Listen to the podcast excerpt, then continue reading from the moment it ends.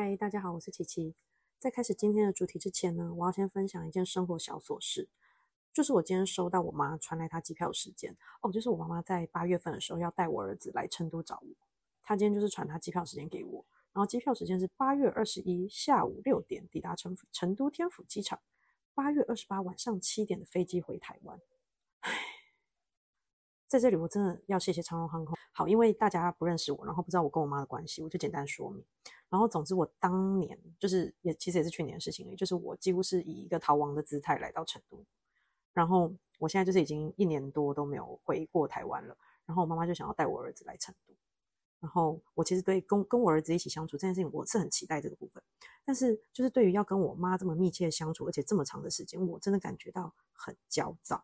而且他原本就是说要来六天而已，然后我不知道为什么现在变成八天。然后据我妈的说法，就是说呢，因为八天的机票比六天的便宜，而且差了一万多块，所以他就买八天的机票。好，以上就是我今天要分享的生活小琐事。好，那我今天想要跟你们分享的主题是我逃亡到成都的过程。我先前说过，我离婚半年后，我就跑到成都开店。那在离婚后和到成都前的大概这半年左右的期间，我因为离婚这件事情跟我妈闹得非常僵，然后我妈就是很气我离婚这件事情。那离婚之后我就搬回娘家住。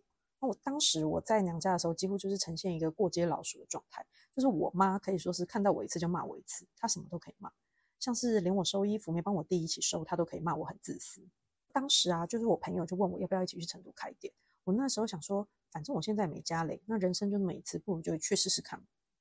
因为我妈一直以来她都是一个控制欲很强的家长，她非常不喜欢孩子离开她身边。那我记得以前我姐啊，她找到台中的工作的时候，她那时候就是要搬去台中，然后我家其实也就只就是在苗栗而已。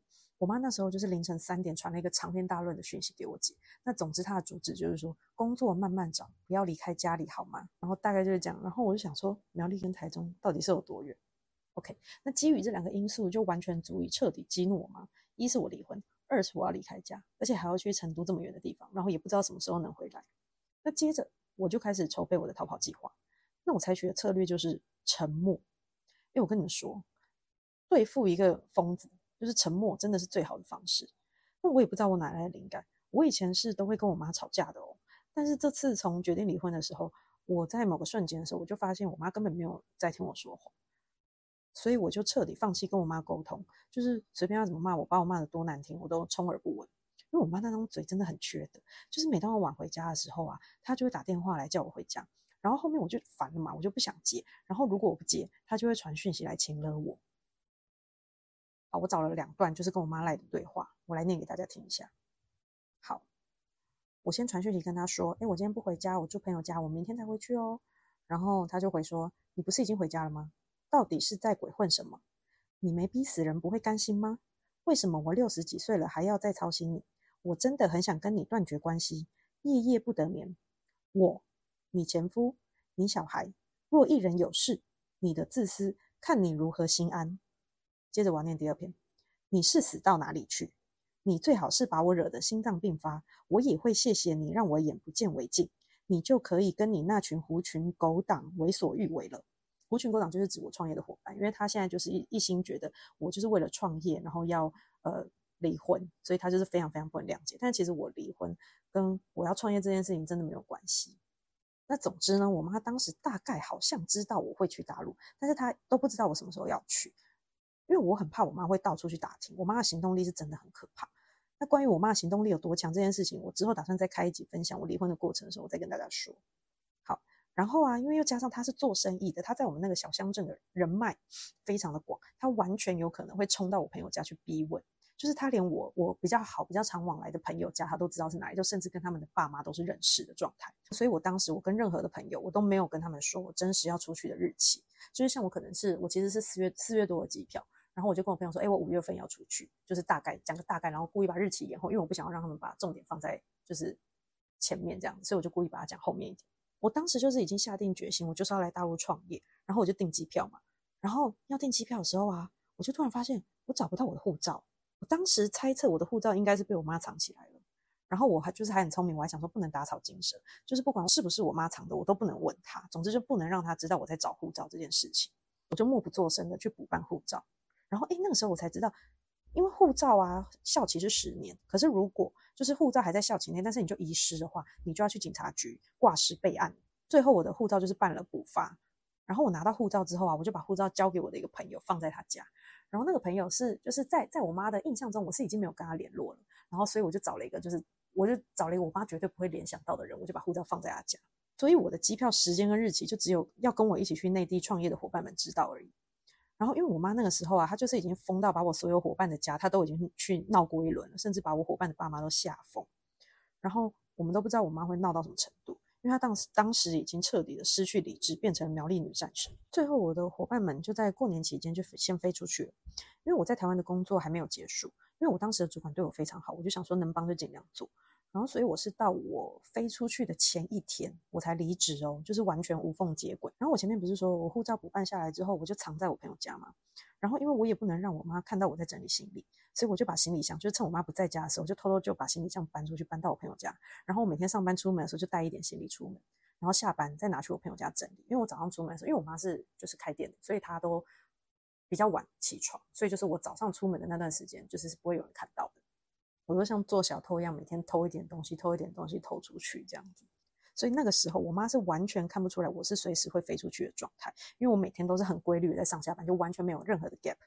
哦，而且啊，我直到要飞出去的前两天，我才偷偷把我的车子卖掉。然后卖掉，而且卖掉车的时候啊，就代表说我有两天没有车可以开去上班。然后因为我在新竹上班，我就一定要开车，那我就只能跟我弟借车啊。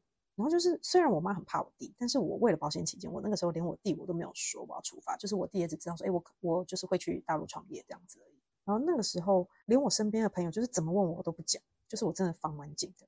好，那现在问题就是为了解决最后两天，我又没有车，然后又要营造出我正常生活的一个场景，我就跟我弟借车。然后我也不可能让我弟知道说我已经把车卖掉了，所以我就跟我弟说，哎，我车子拿去保养，要两天才会好，所以我要跟你跟你借车。然后我弟借我的时候，他还问说，为什么保养要两天？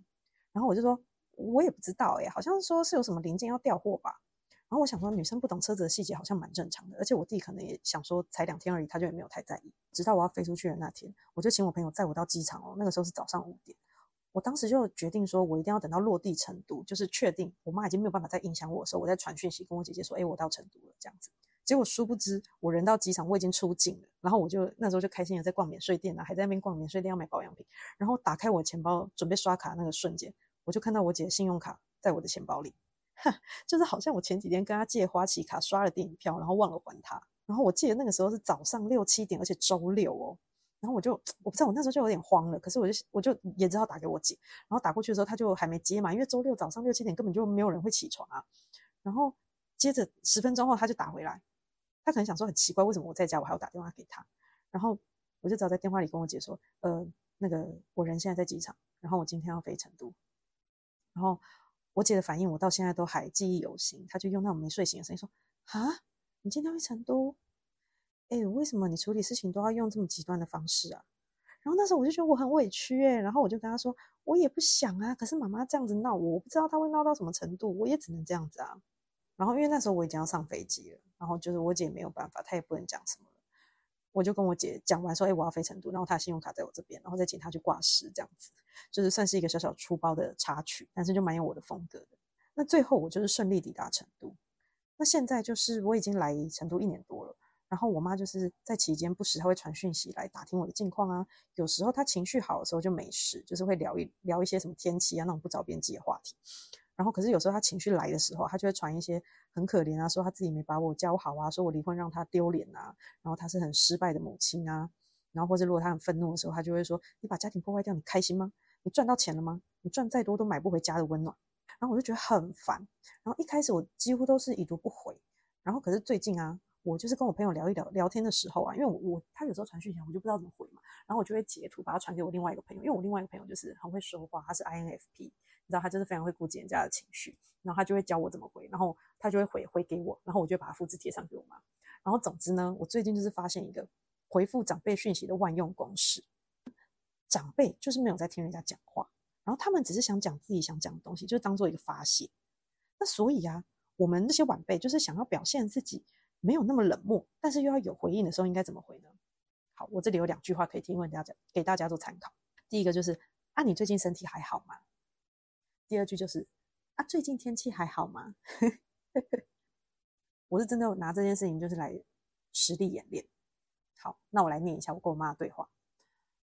我妈说：“今天来祭拜外婆，大阿姨美美煮阿妈生前爱吃的东西，她吃得到吗？我现在才能体会到我妈那几年见不到女儿的痛。她从来没说。好，总之这一段呢，就是我妈就是在影射说，哎，就是她她我已经一年都没有回去啊，然后她觉得心很痛啊，什么什么之类的。我跟她传这封简讯的时候是凌晨两点。好，然后我就回答说，最近身体还好吗？然后我妈就回。很好的，每周都会去爬山。